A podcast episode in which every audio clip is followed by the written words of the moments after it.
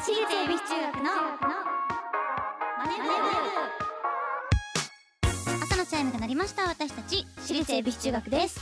今日の担当は出席番号ラッキーセブン星名美玲と。出席番号17番中村ゆながお送りします。この番組は私たち私立恵比寿中学のメンバーがマネーお金について学び考え知識をつけるお勉強プログラムです。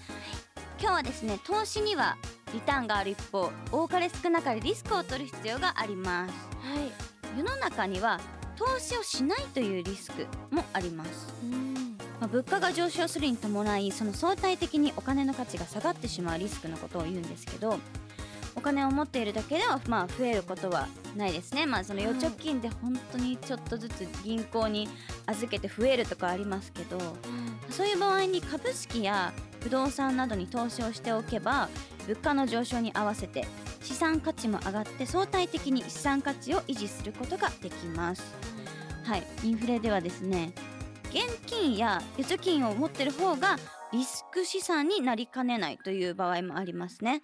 まあ、どういうことかと言いますと、まあ、イギリスとかアメリカは、まあ、常にもう物の値段もこう上がっていってでまあそうすると、まあ、なかなかこの持ってるお金だけじゃえー、みたいなあこのクッキー100円で買えてたのにこのクッキー250円になっちゃったよって言ったら、もう1000円しか持ってなかったらギリギリじゃん。だけどそれが投資をすることでちょっとずつ増やしてインフレリスクを回避するっていう目的もあるのでだからアメリカとかイギリスとかはそういう投資の文化がすごく進んでいるんですね。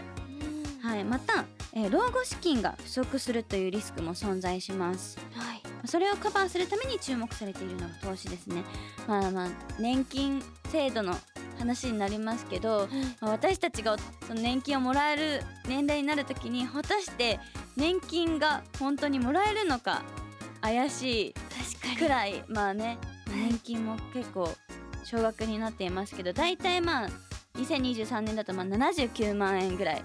だから80万円弱でその老後生活してねって言われるようなもんだから結構まあ厳しいよね、まあ、働いてる普段働いてた時よりもなかなか減ってしまうのでそれをずっと貯金しておくよりも、まあ、投資をして老後資金を増やして、まあ、これまでと変わらないような生活ができるのが一番理想かなって思うんですけど、まあ、これまでね預金とか貯金をしてれば安心と言われてきましたが、まあ、考えてみると実はそう言い切れない時代になっています。まあ、もちろん預貯金は大事ですけど預貯金以外の資産についても改めて考えてみる必要があるなと最近は思います。まあ、NISA とかもねあって、まあ、コツコツ積み立ててお金になったりとかするのでいろんな方法であの皆さん投資で、まあ、老後も安心して暮らせたらなとそういう考え方もあるんではないかなというそういうお話でした。はい。はい、毎回お題を決めて予習メンバーが先生となって勉強していきます。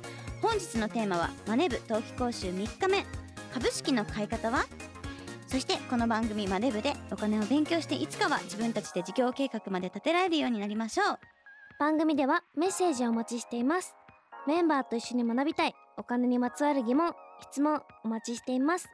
ラジオ日経エビチューマネブホームページメッセージフォームからまた SNS ハッシュタグエビチューマネブでお待ちしています。それでは私立恵比寿中学のマネ部今日も始めていきましょう。ゆな修行の挨拶お願いします起立気をつけ礼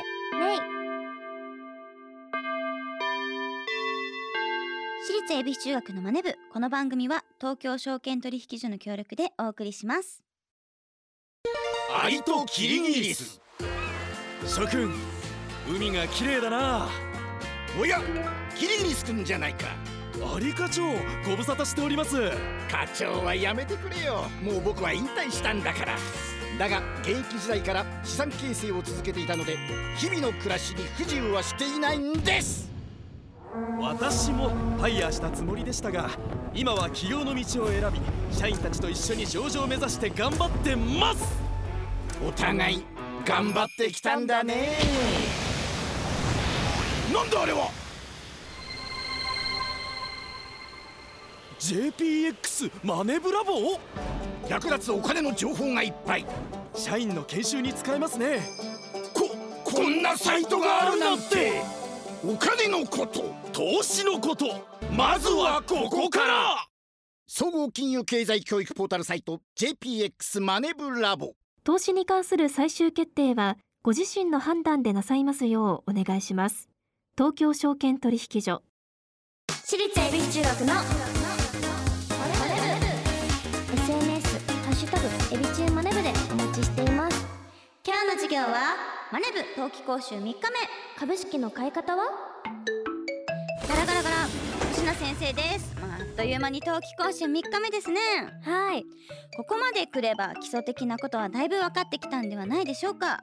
はい。分かってきたと思います。さすが中村さん。もう飲み込みが早くて正解率も良くてもうさすがですねはいありがとうございます。いいえ先週の講習を受けて思ったんです。何ですか？近所のケーキ屋さんの株式を買おうって。お近所のケーキ屋さんですか？はい。そこのケーキ屋さん美味しくて好きなんです。うん。最近オープンしたばかりなんですけど早速近所でも評判でこの調子だと2号店も出すかもしれませんし何よりも株主優待がないかなーって。まあ、株主優待ですか？きっとケーキの引換券とかくれるんじゃないかなって。あの中村さん。ちなみにそのケーキ屋さんは上場してるんですか？上場ですか？そう。上場してないと株式を買うことできませんよ。そんな。えそもそもどうやって株式を買おうと思ってたんですか？え普通にお店に行って、うん。ショートケーキ1つとシュークリーム2つあと株式100株くださいって。え買えるわけないでしょ確かケーキと一緒にお店に株券も並んでいたよういなや全然並んでません。ショーケースの中に株券は入ってません。てか株券とか見たことないでしょ。確かに。しかも株式は今やもう全部電子化されているのではい。株券を見ることはできませんね。えはい。じゃあまず私たちが会社の株式購入をするには、えー株式が売買できるようになってないといけませんそもそも私たちはどこで株式を買うことができるでしょうか？ヒントはケーキ屋さん以外です。株式証券会社。お正解です。うんはい株式は証券会社を通じて買うことができます。まずは証券会社に口座を開設しますそしてその口座に入金して取引の環境を整える必要があります。ここ最近はオンラインでもできるので簡単に口座を開設することができます。取引ができる状態になったらえ買いたい会社の株式を注文することができますがこの時何株買うかそして購入する金額も指定することができます、えこの金額を指定して注文することを指値注文と言います。ここの値段でって言えるっていうね。うんじゃあ今じゃあ100円だとしますはい。株式が、一株100円だったとして、えもうちょっとちょっと安い時に買いたいな、うんうん。じゃあ95円ぐらいで買いたいなと思った時にじゃあ95円の時に200株買いますっていうのをあらかじめまあ予約っていうか簡単に言うと予約みたいなのしといてそうすると、まあ、それがマッチした時に勝手にあの注文してくれるっていう制度が指値注文とうん。いうことができます。はい。はい。で逆にね、まあ、買う時はまあ安くこうじゃあ95円で買いますって言ったけどじゃあ売り注文も逆に言うと出すことができてじゃあこの1株がじゃあ95円で買ったものが120円になった時にじゃあ売りますよっていうそういう予約もできるっていう仕組みですね。はい。そしてもう一つありまして値段を指定しない成り行き注文というものがあります成り行きで買い注文を出すとその時に一番安い値段で出ている売り注文で株式を買うことになり反対に成り行きで売り注文を出すとその時に一番高い値段で出ている買い注文で株式を売ることになります。うん。まあこうパパッとすぐに買うことができるよっていう感じですね。はい。まあデメリットとメリットあるんですけどそれぞれに。はい。指値注文と成り行き注文のメリットデメリットってどんなところがあるかわかりますか、うんちょっと難しいけど。難しい。指値注文は、うん。なんか自分の好きな値段で売り買いできるけどうん。その分売り買いするのにちょっと時間がかかったりとかうんうん。する、それで成り行き注文はすぐに株を売り買いできるけどうん。すごい高い値段の時に買っちゃったり逆にすごい安い値段で売らなきゃいけなくなったりすることですか？正解ですね。嬉しい。正解です。はい。はい。じゃあ改めて言いますと差し値注文のメリットは、え自分の希望しない価格で、えー買ってしまうもしくは売ってしまうことを、えー防げるという、まあ、これの値段でって予約してるから、はい。まあ、もう自分の希望でやってくれるんですけど、はい。逆にデメリットは希望する値段にならなければいつまでも取引が成立しない。例えば1株100円の株式を95円の指値で買おうとしてもなかなか95円以下にならなかったら、うんそれまでずーっと予約してるだけで買うことができない。そういうデメリットがありますね。はい。そして成り行き注文はですねメリットさっきも言ってましたけどすぐに取引が成立することができます。は一方デメリットはですねその時に一番高いもしくは一番安い注文に対応するっていう仕組みになってるので、うん予想外にこう高く買ってしまう。自分で見とければ、もうちょっとここで買えたのになみたいな時もあったけど、うん成り行き注文だと高く買ってしまうもしくは逆に安く売ってしまう可能性があるのでまあどちらもいいところ悪いところありますけどはい。まあまあ成り行き注文の方がまあすぐに成立するっていうのもあって優先的に売買が成立します。うんはい。そして売り方と買い方の指値の状況を見るには板と呼ばれるものを見るとわかるんですけどはい。真ん中の列に株価が書いてあって左の列に指値の売り注文の数そして右の列に指値の買い注文の数が表示されています。うん。こういうのを見てあこれを買おうかなとかこの値段で買おうかなとかそういう風に見る参考の資料になりますね。はい。そしてまたあのどこの会社の株式も買えるわけではありません。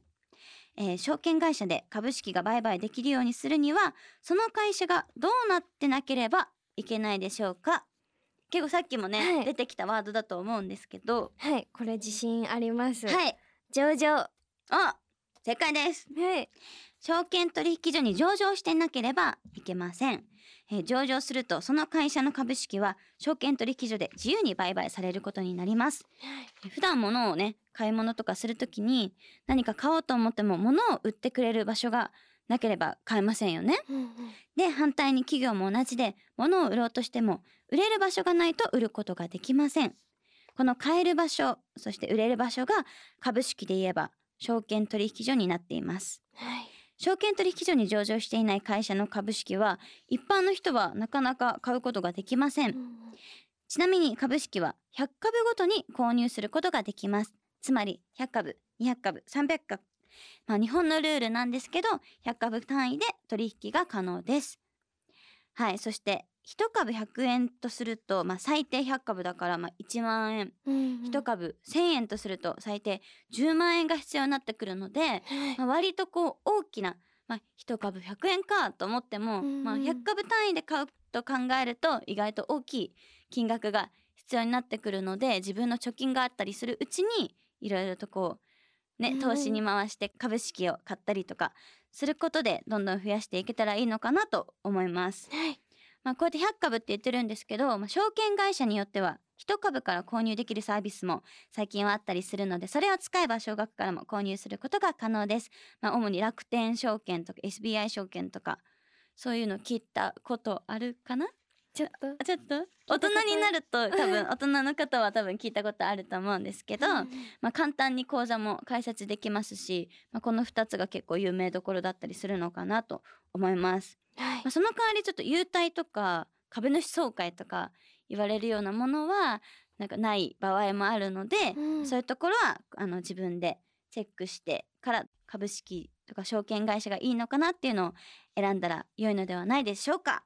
はいはいということで今日も勉強になりました。最後に今日のマネ部冬季講習3日目株式の買い方は星名先生なりにまとめると。まずは証券会社で口座を開設して整えてみて老後資金を増やしてみましょう。次回もしっかりお勉強していきたいと思います。ラジオ日経私立恵比寿中学のマネ部。私立恵比寿中学のマネ私立恵比寿中学のマネ部エンディングです。3日間お疲れ様でした、部ありがとうございました。特別講習。特別講習。はい。少しは詳しくなりましたね。ちょっと詳しくなったと思います、うん。中村さんはもう本当にあの賢なので。賢いあかしこちゃんなので。はい。すごい一回かマネ部の収録すごい楽しくって、うん。全部すぐ覚えておます。わかる。でもなんかね覚えられるよねすごくね。じゃあこれからも一緒に学んでいきたいと思います。はい。ここでお知らせです1月31日に私立恵比寿中学15枚目シングル「東京ズウェイ」2月28日に8枚目となるアルバム「インディゴアワー」が発売されます。そして2月23日にはファンクラブ限定イベントエビ中メンバーの自習がパシフィコ横浜国立大ホールにて行われます。また4月から春ツアーが始まります。詳しくは私立恵比寿中学オフィシャルサイトをチェックしてください。番組ではメッセージをお待ちしています。今日の授業の感想次回の宿題についてメンバーへのメッセージ宛先はラジオ日経エビチューマネブホームページメッセージフォームからまた SNS ハッシュタグエビチューマネブでお待ちしています。それではまた来週私立恵比寿中学のマネ部ここまでのお相手は出席番号ラッキーセブン星名美玲と出席番号17番中村ゆなでした。お疲れ様でした。私立恵比寿中学のマネ部この番組は東京証券取引所の協力でお送りしました。投資に関するご判断はご自身の責任において行われますようお願いいたします。